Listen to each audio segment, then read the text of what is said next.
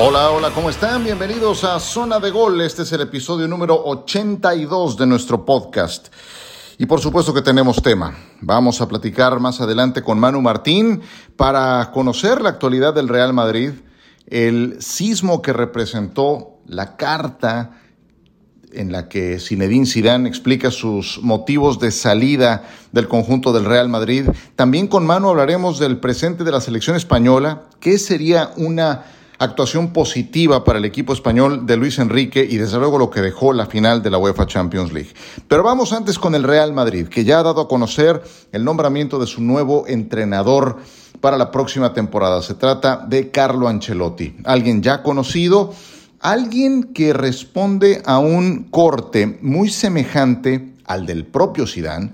De hecho, Zidane fue auxiliar de Ancelotti del mismo corte conciliador, poco conflictivo, trabajador y que entregó también resultados de Vicente del Bosque, y se aleja de ese tono disruptivo que representaba gente como José Mourinho, como el propio Santiago Solari o hasta el mismo Julen Lopetegui. Se va hacia ese tono conciliador. Por un lado, Ancelotti cayó muy bien después de su primera conferencia de prensa eh, de hecho, según escucho, entre la prensa madrileña causó un estupendo primer, eh, primera impresión. Y bueno, es un tipo que tiene eh, muy buenas formas, que cae bien, que es trabajador, que difícilmente vas a encontrar una mala respuesta de su parte. Y bueno, eso, eso le permite caer con el pie derecho. Las próximas semanas en las que tendrá el Real Madrid que ir diseñando su proyecto para la próxima campaña, pues Ancelotti las estará eh, viviendo alejado del seno del Real Madrid, porque en realidad no tiene jugadores con quienes trabajar. Unos o están de vacaciones o están para la Eurocopa de Naciones u otros estarán preparándose para la Copa América, pero en fin, no tiene jugadores con quienes trabajar. Entonces, bueno, se incorpora Ancelotti y bueno, no le ha ido del todo bien a Ancelotti después de haber estado con el Real Madrid. Después de esa primera etapa en que se coronó campeón de Europa, Estuvo en el Bayern Múnich y aunque eh, consiguió el título de liga, no continuó con el equipo, lo terminaron despidiendo. Pasó al conjunto del Nápoles, donde tampoco terminó su gestión, lo despidieron. Y luego pasó al conjunto del Everton, y terminó en décimo lugar de la clasificación general, muy lejos de lo que podría llegar a aspirar. Eh, el Everton tampoco es que eh, esté considerado entre los seis grandes de Inglaterra, pero hombre, sí podría estar esperanzado en estar un poco más cerca en la disputa por algún boleto europeo. Con Ancelotti no lo lograron, de hecho se llevaron varias goleadas y zarandeadas sobre la última parte, entonces no se puede considerar que haya tenido una gestión del todo exitosa con el conjunto del Everton. Y la realidad es que él no esperaba que le llegara semejante ofrecimiento. Em, también me da la impresión de que Florentino necesitaba cambiar cuanto antes el discurso, porque de lo que todo mundo hablaba era del raspón tremendo que Zidane le puso con esa carta, de la que hablaremos en apenas dos minutos con Manu Martín.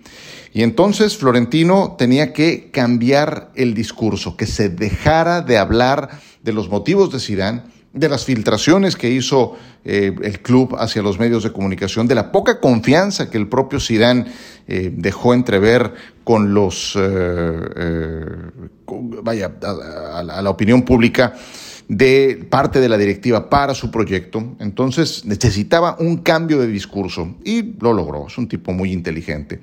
Lo que es un hecho es que con el plantel que cuenta actualmente el Real Madrid tampoco es que pueda aspirar a mucho más de lo que logró en la última campaña. Seguramente sí pelear eh, por la Liga Española, seguramente irle mejor en la eh, carrera por la Copa del Rey, pero para pelear en Europa hace falta mucho más de lo que ahora tiene. Conoce desde luego la base de jugadores, pero esa base de jugadores ha envejecido. Es la misma que utilizó de base el propio Zinedine Zidane. Entonces, eso representa un primer obstáculo y tampoco es que el Madrid tenga recursos como en otros tiempos para poderle cambiar el rostro a este equipo, para traer galácticos como la gente se ha acostumbrado. Entonces, tendrá una etapa complicada Carlo Ancelotti en esta segunda etapa con el Real Madrid, donde es necesario, imprescindible, llevar trofeos, Cada temporada tienes que abrir la vitrina de trofeos, si no se considera como un fracaso.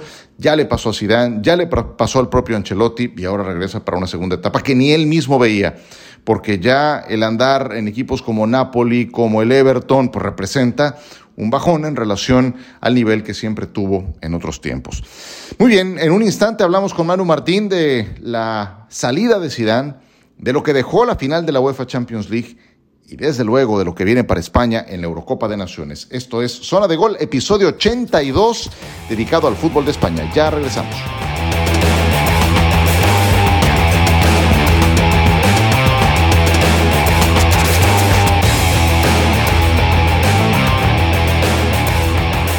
Seguimos con ustedes. Ha sido un fin de semana muy movido y no quise dejar de tocar base con alguien muy bien enterado del tema del que vamos a platicar. Casi al mismo tiempo de que en México se coronaba el Cruz Azul, lo cual puso muy feliz a mucha, mucha gente, porque tiene una afición muy numerosa. En España empezó a circular la carta de Zinedine Zidane explicando los motivos de su adiós del Real Madrid con un año más de contrato. Manu Martín, siempre es un gusto saludarte, bienvenido.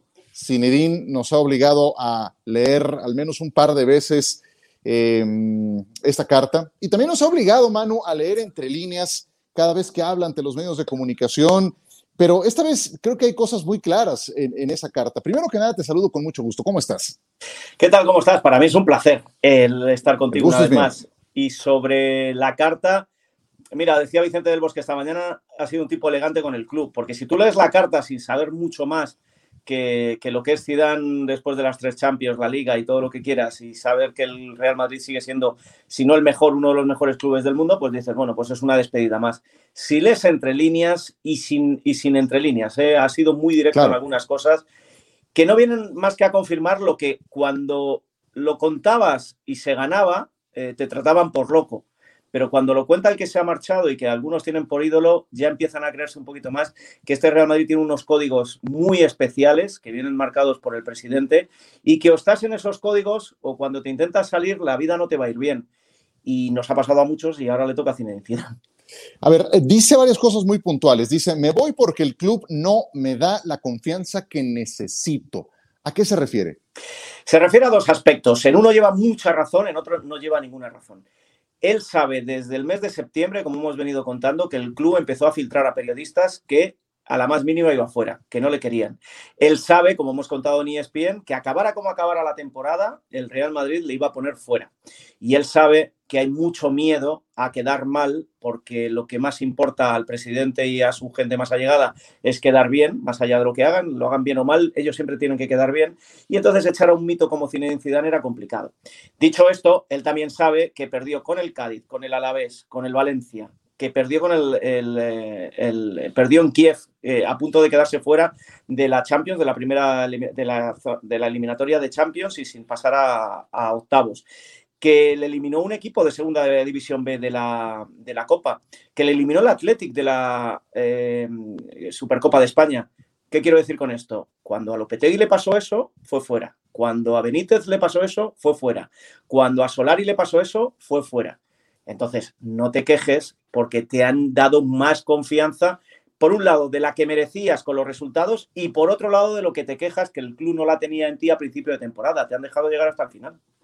Pero ¿no crees que tenía el suficiente crédito? Porque si algo le piden a los entrenadores, son títulos. Y él ganó eh, Champions eh, tres veces, él ganó Liga, él entregó trofeos para la, para la vitrina del Real Madrid. Yo sé que en la última temporada no, pero ¿no crees que tenía el suficiente crédito como para pedir eh, cierto trato diferencial llegado el punto? Podemos discutirlo, lo que ganó y lo que no ganó. Eh, no se lo va a quitar nadie y ha hecho historia. Tres Champions seguidas es muy difícil y no se ganaban desde el Bayern en los años 70. De eso yo no te voy a discutir porque sería muy largo y tú y yo ya hemos discutido bastante. Yo pienso que fue más la plantilla que el técnico y que eso con cualquier entrenador se hubiera conseguido porque aquella plantilla era muy fuerte, porque se olvida que aquella plantilla quedó a 19 puntos del Barça y tenía un entrenador que tampoco supo, supo administrar aquello. Pero bueno, más allá de eso, em, cuando yo digo los códigos del Real Madrid como club grande, y, puede pasar en Chivas, puede pasar en el América, por, por hablar de clubes en México, o puede hablar, pasar en el Bayern de Múnich, o fíjate el Chelsea, o fíjate el Paris Saint Germain. Eh, entrenadores que han llevado lejos a sus equipos Eh, nunca había llegado a una final de Champions el Paris Saint Germain. El año pasado llegó y ¿qué es lo que sucede? Que arranca mal la temporada y Tuchel acaba fuera. Mira dónde ha acabado luego Tuchel. Eh, quiero decir que dos cosas. Una, los códigos del Real Madrid son muy claros y tú puedes ser la mayor leyenda del club como Alfredo y Estefano y estar fuera porque perdiste cinco finales en un mismo año y tú puedes ser Zinedine Zidane y haber ganado tres Champions y estar fuera. Eso por un lado. Y por otro lado, eh, repasemos la temporada de Zinedine Zidane en el Real Madrid desde el principio hasta el final. No repasemos el final, no repasemos la cantidad de empates que ha tenido al final, pero que se ha acercado al Atlético de Madrid porque el Atlético de Madrid se caía. Eh, repasemos del principio al final y no nos quedemos con el final, cuando el Barcelona también al principio tuvo esa caída que les medio emparejó, luego el Real Madrid se distanció, pero es que el Barcelona eh, ha estado a punto de quedar por delante. Quiero decir, tú puedes tener todo el crédito, del mundo, pero dos cosas. Una, esta es el Real Madrid y dos, si tú no das la talla, aunque hayas ganado tres Champions, eh, como yo siempre digo a modo de broma, pues si los que han ganado más Champions tienen que estar, pongamos a Gento, que fue el que ganó seis. Es el único jugador de la historia que ganó seis, el presidente de honor. Bueno, eh, en ese sentido, me puedo imaginar lo mal que cayó esta carta que él filtra además al diario AS y que hoy sale a toda plana y con todos los detalles en esa necesidad, tal vez de su parte, de poner los puntos sobre las IES, de no quedar de nueva cuenta como el ingrato que se va con un contrato vigente, etcétera, etcétera. Es que estaba filtrando muchas cosas el propio club y nos estaban llegando a los periodistas muchas cosas desde el propio club y él también tiene que defenderse. Si yo, mira, Silo, si yo estoy totalmente de acuerdo con la carta, a esa carta lo que le falta es decir, reconozco que gran parte de la temporada y cuando el club filtró que me iban a sustituir, cuando se queja de que desestabilizó a la plantilla, era porque lo tenía merecido. Si no pasa nada, por decirlo, es cierto, lo llevamos mal, pero fíjense ustedes cómo hemos acabado. Si él dice eso, estoy de acuerdo, pero es que él no hace ni una sola referencia a las derrotas, ni una. Ya eh, lo hizo una vez como entrenador, ahora lo vuelve a hacer. Pero después de la anterior, que fue intempestiva, indescifrable, lo hemos platicado varias veces, pero cuando el club estuvo en crisis, se prendió la batiseñal y ahí apareció eh, Zinedine Zidane para ir al rescate. ¿Quemó sus naves después de esta carta y de la forma en la que está saliendo esta vez? Absolutamente. Florentino no se lo va a perdonar. Y esto ya es información, no es opinión. Florentino no se lo va a perdonar. Hoy en el Bernabéu ha habido, bueno, en el Bernabéu no, porque la oficina ahora está en Valdebebas. En Valdebebas ha habido trago amargo no se lo esperaban porque son eh, muy confiados en cuanto a que una estrella como Zidane y por la elegancia que se le presupone y esas famosas ruedas de prensa de sonrisa, que no la tuvo tanto ¿eh? en el mes de marzo, eh, no iba a hacer esto. Y eso es lo que pensaba el club y de eso se aprovechaba. ¿Qué es lo que estaba sucediendo? Que por el entorno de Zidane se estaba lanzando aquello de, bueno, es un egoísta, se ha vuelto a marchar, nos deja otra vez tirados, no quiere hacer la renovación, no se atreve, etcétera, etcétera. Y el club empezaba a filtrar cosas, a sacar el ventilador. Lo ha sacado el club, lo ha sacado Zinedine Zidane y esto es irreconciliable. Em, acordaros de Casillas, acordaros de Del Bosque, acordaros de Hierro, de Mitchell, de, de, incluso de Raúl, por mucho que ahora esté dentro del club, cómo salieron y en qué situación. Zidane se despidió una vez con el presidente al lado y esta vez se ha despedido por carta. Eso ya te dice mucho de las dos personalidades y te dice, estamos cargando mucho sobre Zidane y que no parezca que yo estoy defendiendo al club. Yo creo que lo que hoy ha hecho Zidane es poner boca arriba lo que muchos se empeñan a no ver dentro de este club que preside Florentino Pérez. Y es que o estás con el presidente o lo vas a pasar mal. Entonces Zidane hoy lo que ha querido ha sido defenderse. ¿Qué te pareció la final de la Champions? Eh, dime, eh, Manu, ¿qué interpretas o qué crees que intentó hacer Pep Guardiola con esa alineación inicial? Yo honestamente sigo sin entenderlo. Me parece querer eh, inventar el agua tibia en el juego más importante de la temporada. No lo sé es que no puedo avanzar más que un no lo sé. Eh, te estás jugando la final, tienes un equipazo, sabes eh, quién es tu rival porque te has enfrentado varias veces a él, se supone que eres, eh, que yo estoy convencido, uno de los mejores técnicos de la historia. este sí que ha inventado. Puedes estar de acuerdo con, Guardiola o no en algunas cosas, pero este sí que ha inventado. Este, este tiene un sistema de juego muy definido y como decíamos en la víspera, se enfrentaban dos equipos con sistemas de juego muy opuestos y donde es más apetecible ver al, al, al, al de Guardiola que al Chelsea de Tuchel. Y sin embargo, eh, tuve la sensación de ver una muy mala final provocado por Guardiola, porque cuando tú te esperas un equipo que es capaz de romper líneas, que es capaz de, de jugar de una manera moviendo el balón muy rápido y llegando arriba, y sí, protegiéndote atrás, quizá tienes más miedo que no, defensivamente no eres bueno y por eso te has protegido frente a un equipo que te va a hacer la contra. Es la única justificación que encuentro em, ataque de entrenador, le podemos llamar así. Pero ¿sabes lo que pasa? Mira, te voy a decir una cosa que llevo pensando desde el sábado antes de la final. Y además lo dijimos en fuera de juego el, otro día. El, mundo se ha, se ha, polarizado tanto en todo, en todo. O eres de Obama o eres de Biden. Por poner un ejemplo. O eres de una Acá te puedo contar varias de esas. Claro, claro, claro, claro. Que en fútbol, eh, que yo creo que fue donde empezó realmente el tema, era Madrid-Barça, Mourinho, Guardiola, Cristiano, Messi. Y da la sensación que si dices algo mal de Guardiola, eres de, eres, de Mourinho. Yo he reconocido que lo soy, pero no soy anti-Guardiola y creo que tiene mucho mérito. Y si dices algo a favor de Guardiola, es que eres anti-Mourinho, anti-Real Madrid, anti lo que sea. No, señores, Guardiola ha hecho cosas muy grandes y se equivocó de lado a lado el otro día. Y es al que, bueno, le acuso a él y voy a hacer una cosa que puede sonar dura, muy dura. Cuando ha ido funcionando, ha ganado la Premier y era el favorito, se hablaba de su segundo. Cuando ha perdido, solo se habla del primero. ¿Sabes quién es el segundo, no? Juan Malillo. Ok, exacto. Yo creo que si Juan Malillo fuera tan buen entrenador, estaría compitiendo con Guardiola, no al lado de Guardiola. Cuando le han ido bien las cosas a Guardiola en juego este año y dando espectáculo y dando recitales, ah, que desde que tiene Lillo al lado es una maravilla. Cuando ha perdido, ¿Dónde está Lillo? Eh, eh, no, pero es que Guardiola ha sido bueno desde el Bayern, ha sido bueno desde el Barcelona. Yo, yo, yo soy también un gran fanático del Barcelona. De hecho, de eso, de eso escribí mi columna más reciente y parecería el peor momento para decirlo. No me explico lo que intentó en este juego, pero ¿qué le pides? Trofeos, lleva 30 títulos ganados, es el tercero mejor en la historia. ¿Qué le pides? Eh, ver... Eh, lo que hizo en, España, ver en Alemania, ver lo que ha hecho en Inglaterra, ahí está, ganó la Champions, ya la ganó en dos ocasiones. Y no estoy de acuerdo con quienes no le otorgan crédito por haberlo hecho con Messi en el equipo, que eso hace que no cuente, pero no entiendo lo que hizo el domingo, eso es todo. Pero, pero eh, no nos quedemos en ha ganado treinta y tantos títulos ya desde que está en el City y va, y va, a hacer leyenda en el City y todo lo que tú quieras. No nos quedemos con eso porque sería engañarnos a nosotros mismos que nadie se engañe al Madrid, al Bayern, al Barça, al City, al United y al Chelsea, e incluyo a la Juve, si no ganas la Champions no es tu año. Pregúntale al Paris Saint Germain, pregúntaselo, o pregúntaselo al Bayern. Entonces, si a ti te fichan para ganar la Champions, discúlpame, más allá de lo que haya hecho, es un fracaso no ganarla. No, entiendo. Es un problema que arrastra Pep Guardiola.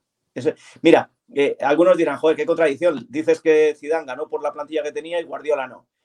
Pero es que Guardiola aportó algo y eso hay que reconocérselo. Ah, no, claro. te digo lo bueno de Guardiola como te digo lo malo. A mí me parece un fracaso, sí.